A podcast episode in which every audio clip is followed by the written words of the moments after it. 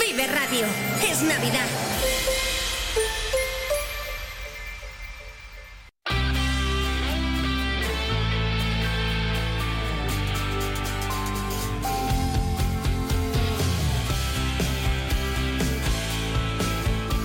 Nueve horas 54 minutos, casi llegando ya a las 10 de la mañana. Sigue lloviendo, ¿eh? Por cierto, que me ha asomado ahí un momentito a la puerta y he dicho, uy, pues sí, sigue lloviendo. Lo está haciendo por aquí, por la capital. Lo lleva haciendo además durante bastantes horas ya, ¿eh? Porque ha llovido durante toda esta noche. Os recuerdo que de cara a la semana que viene, en principio, que todavía quedan unos cuantos días, no me voy a adelantar tanto, pero bueno, en principio va a ser eh, más frío, hasta 5 bajo cero, máximas de 6 o sea que ya casi casi invierno invierno, como, como se suele decir.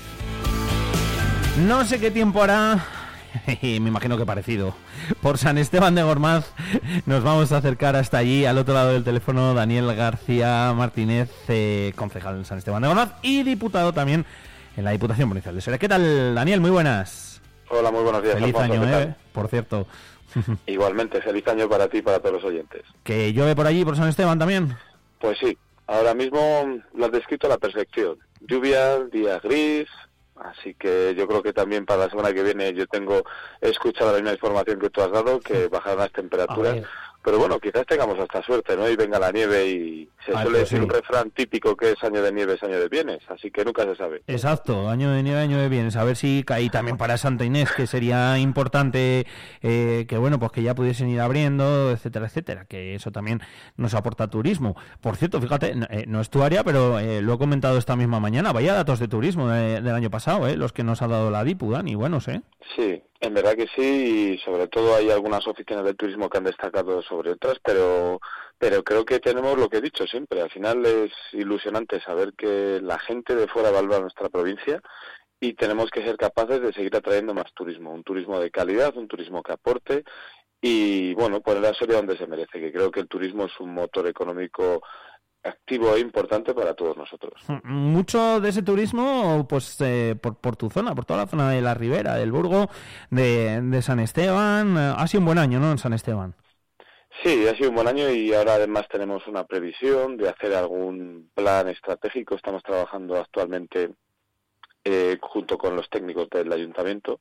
Tenemos una persona, un técnico responsable de turismo y cultura, y estamos intentando modificar y promover una oferta diferente eh, aquí en el entorno de San Esteban, con la Ribera de Duero, con la parte del vino, el, entorno vitivinícola y junto con el románico creo que podemos hacer un plan bastante atractivo para que la gente venga, se quede y esté unos días disfrutando de lo que realmente tenemos por ahí va a ir un poquito lo que tenéis pensado para, para este año, para este 2024.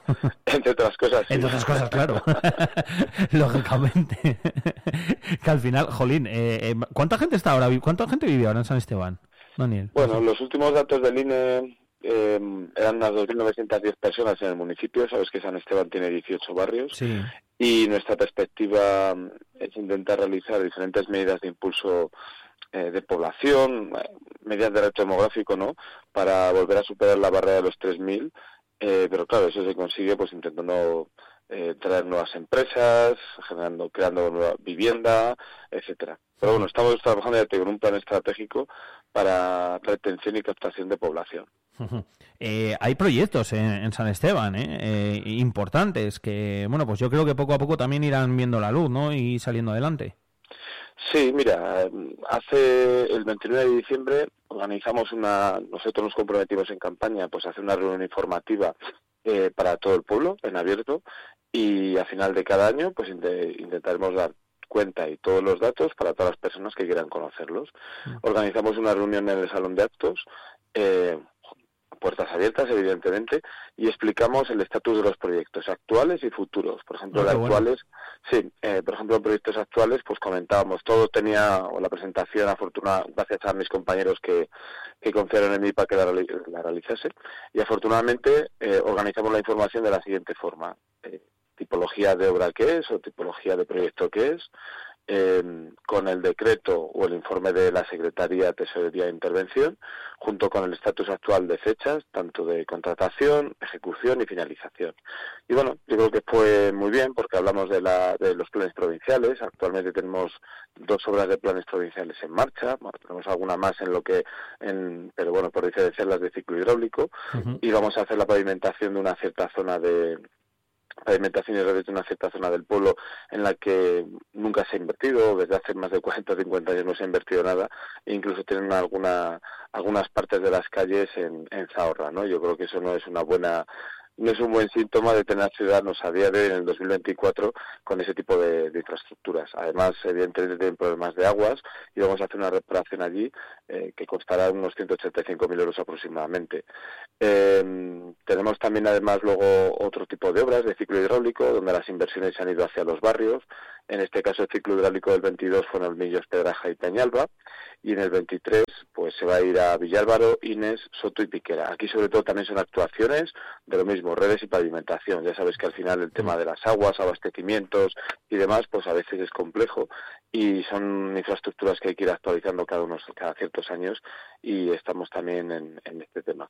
Otro tema importante con los fondos de cooperación local, estamos haciendo una reparación de, de las instalaciones deportivas, incluida la piscina, y con los fondos de cohesión territorial hemos mejorado los viales tanto en el polígono en el polígono industrial que tenía problemas como otros viales pues por ejemplo la carretera de que va de Matanza a Quintanilla porque tenía un problema de, aguas, ¿no? Las aguas pluviales al realizar la autovía eh, directamente llegaban a ciertas zonas del pueblo, habían inundado algunos merenderos, casas, etcétera, y lo que hemos hecho es trazar un plan para, llevar esas aguas pluviales hacia otra zona que no afecte. Y bueno, hemos hecho reparación de viales, tal vez se va a hacer una reparación en la Plaza San Esteban donde se pondrá otra arqueta para recogida de aguas, eh, se pavimentará la calle Santa María y también la calle Concordia que tiene un problema de, aguas. Todo esto está dentro del casco histórico, cerca del Rivero, entonces hemos tenido que pedir permiso al patrimonio que, ya nos lo ha concedido. Y luego ya a nivel de proyectos europeos, pues tenemos el DUS, que es un proyecto pues mm. para, para el tema de energía limpia, ¿no? De fotovoltaica de autoconsumo y migrar todo lo que son los las, la iluminación al alumbrado público actual que esté que son de bueno pues de, vapor de sodio, son antiguas, ¿no? halógenos a, a LED. Y bueno, por último está el plan de, sostenibilidad turística, eh, que aquí pues hemos hecho algunos cambios con respecto a lo que la antigua corporación había previsto. Es un proyecto interesante porque ha llegado una financiación aproximadamente de 1,8 millones, más una aportación eh, de fondos propios que está en torno al 10%. Son 2 millones de euros de inversión. Una pequeña parte ya se ejecutó por el anterior equipo de gobierno, que era el Espacio Duero, eh, que bueno, simplemente era cerca de la Ribera del Duero, donde se encuentra el emplazamiento del románico de los ojos, pues hacer, pues colocar alguna serie de, más bien ornamental, ¿no? Pero bueno, unos bancos, unas plantas, etcétera. Y luego pues vamos a trabajar en, en un plan estratégico para el tema del centro del románico de Soria, que yo creo que es el más importante. Eh, la antigua corporación pues tenía una idea diferente a la nuestra. En este caso, como tú conoces bien la zona, hace unos años ya se hizo una mm. inversión muy potente en el románico, en, la zona del Molino de los Ojos. Y nosotros cuando hemos entrado pues queríamos reflotar ese espacio nuevamente porque lo hemos visitado y hay dos edificios intactos, una réplica de una iglesia, o sea, algo magnífico y que creo que es obligación que tengamos que de nuevo darle vida y dar un nuevo concepto a lo que el centro románico se refiere. Entonces, nada, lo que vamos a hacer es plantear un auditorio municipal allí, se va a intentar reabrir el restaurante que está cerca y crear un hospedaje en la zona. Vamos también a, a poner un servicio de transporte para facilitar las visitas. Eh, se va a intentar también crear un plan estratégico que una lo que es la parte esta del espacio Duero junto al Románico, la Ribera de Duero y, por qué no, el enoturismo, que yo creo que tenemos cerca Tauta, incluso lo que tenemos en San Esteban y otros pueblos. Y bueno, pues intentar crear una oferta diferente, algo que sea ilusionante. Estamos muy estamos convencidos de que va a funcionar. Hemos hecho diferentes estudios, tanto de viabilidad económica como de atracción de turistas, etcétera, y pensamos que puede ser un muy buen plan para recuperar aquello que durante los últimos años no se ha aprovechado y que de verdad eh, que es un edificio y un entorno magnífico y por supuesto para dar una, una oferta diferente a la gente que venga. Exacto, ese turismo que se busca hoy mucho de, hoy en día de, experiencias, uniéndolo con el patrimonio, eh, con el patrimonio tan rico además que, tiene San Esteban, pues me parece una ideazo, vamos, y seguro que seguro que va bien. Eh, Fijo, 100%. Eh, ¿Qué nos queda, Dani? Lo de las aguas bravas, eso sigue para adelante, estamos ahí, es complicadete el tema, ¿eh? Buena pregunta.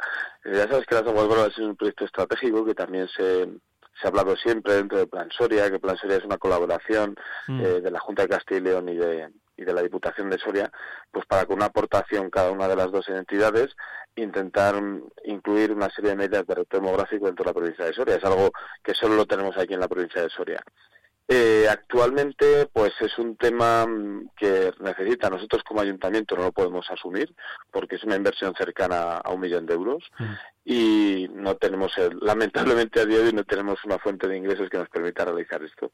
Pero sí que estamos trabajando para que poder tener el proyecto, analizar cuánto sería el coste y, por supuesto, plantear este proyecto estratégico a, a las entidades, entidades mayores que, la nuestra, con un músculo financiero mayor y que nos permita, pues bueno, que tengamos algo que yo creo que sería también eh, un punto de inflexión para el turismo de San Esteban, porque circuitos de aguas bravas en lo que es esta en la zona norte de España pues creo que hay algunas ubicadas en Cataluña y creo que poquito más. O sea, creo que es algo que, que podría ser un referente y además creo que, que, uniría muy bien lo que es el entorno, ¿no? Que tengas el Duero, tengas la parte de un, circuito de aguas bravas, junto con también que tengamos lo de el, patrimonio histórico que tenemos, pues nos puede dar un impulso grandioso, ¿no? Entonces, vamos a pelearlo, por supuesto, pero bueno, es una inversión que si ponemos los pies en el suelo y siendo realistas, nosotros a día de hoy, como ayuntamiento, no podemos pero tenemos que, yo creo que la Junta de Castilla y León y la Diputación finalmente nos apoyarán porque es un proyecto estratégico que viene de atrás, ¿no? Y,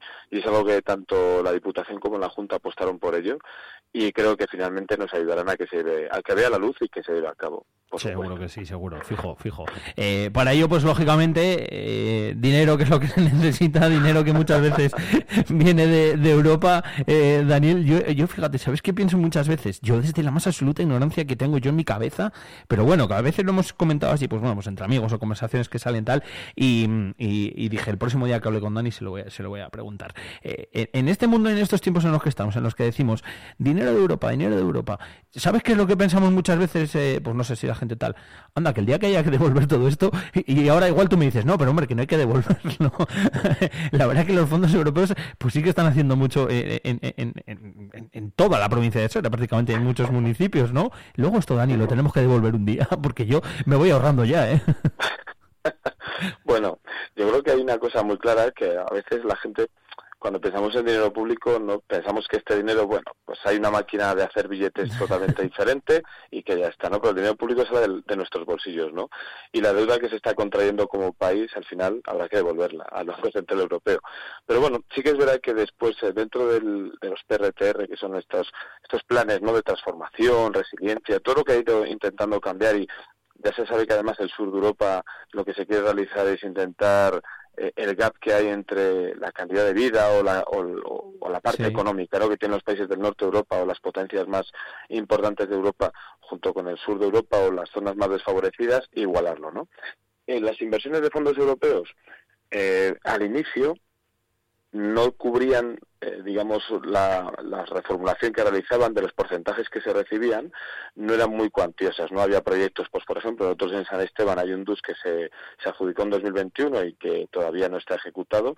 La anterior corporación tampoco lo ejecutó hasta mayo del 2023. Nosotros ahora ya estamos en la redacción del proyecto y la ejecución, tenemos hasta finales del 25, pero había que asumir el IVA. Y un 21% de IVA en un proyecto de 650.000 euros para un municipio como San Esteban u otros municipios más pequeños es mucho que asumir. Es, una gran cantidad de que asumir, ¿no? Pero bueno, sí que es cierto que ahora están llegando fondos europeos e incluso fondos a través del Ministerio de, de Reto Demográfico, en los que la subvención está cercana, o la aportación que se realiza desde Europa es cercana al 90%. Entonces, bueno, una aportación de un 10% a nivel municipal o de fondos propios o de otras entidades, más o menos es algo que se puede asumir. Respecto a los fondos europeos, sí, se está viviendo un boom actualmente, hay una gran inversión, Eh, aquí se ha hablado de que España había recibido 450.000 millones o iba a recibir, lo que pasa que, bueno, en los últimos años se han recibido menos, se está ejecutando menos, pero que hay una gran cantidad de dinero.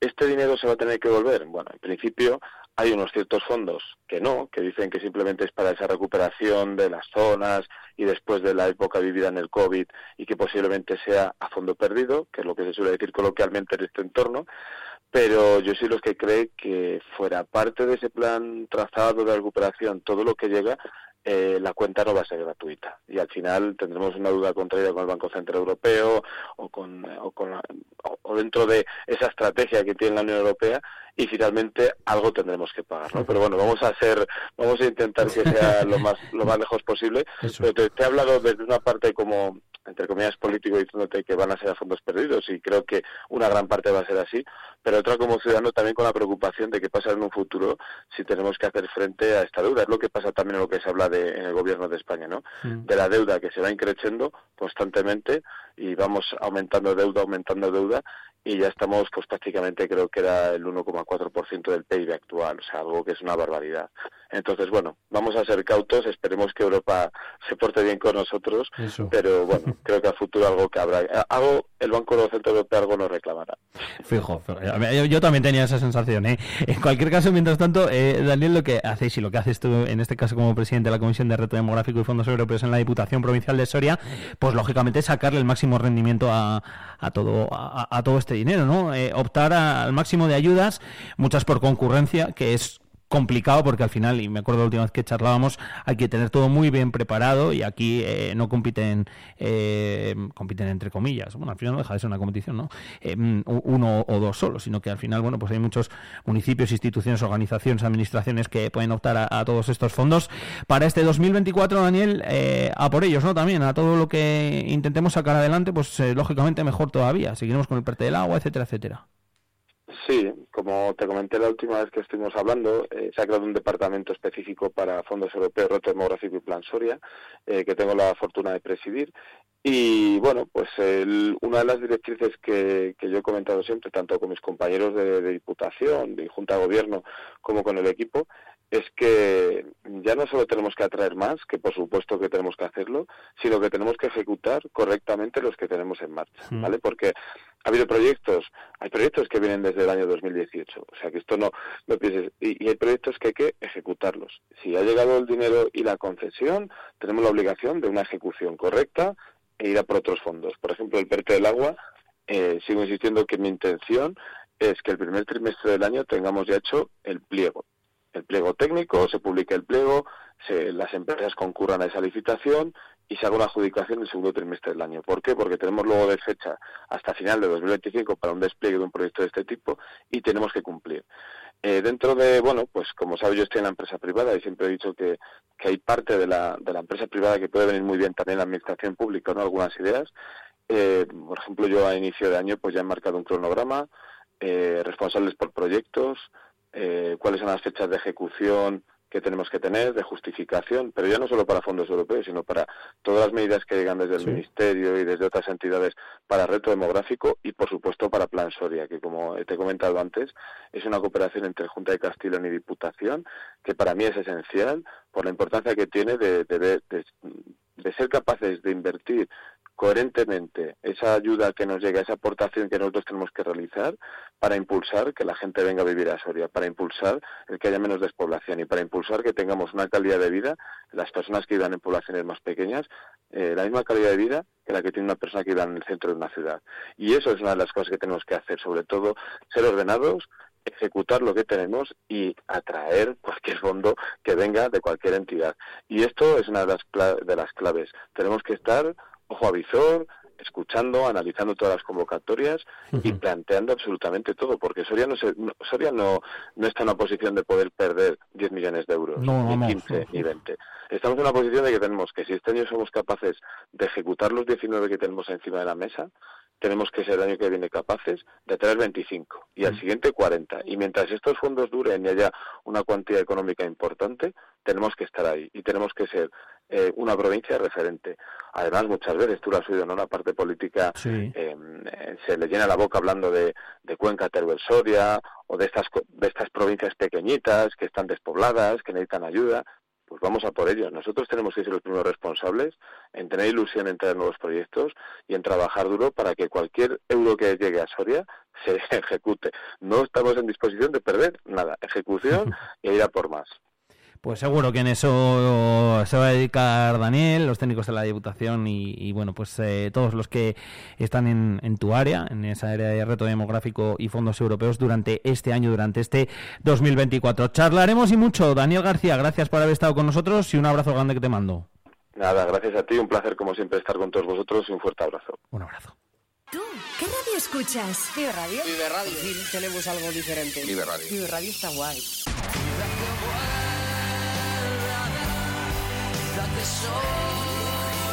Vive Radio.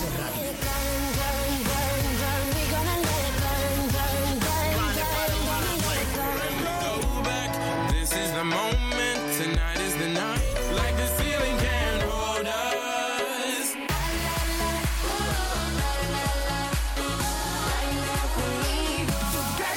Vive Radio. That is what you are.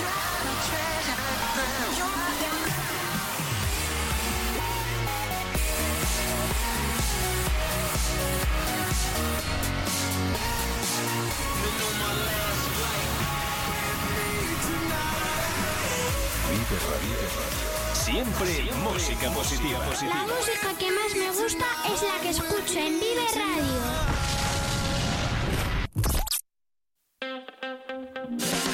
Vive la mañana Soria con Alfonso Blasco.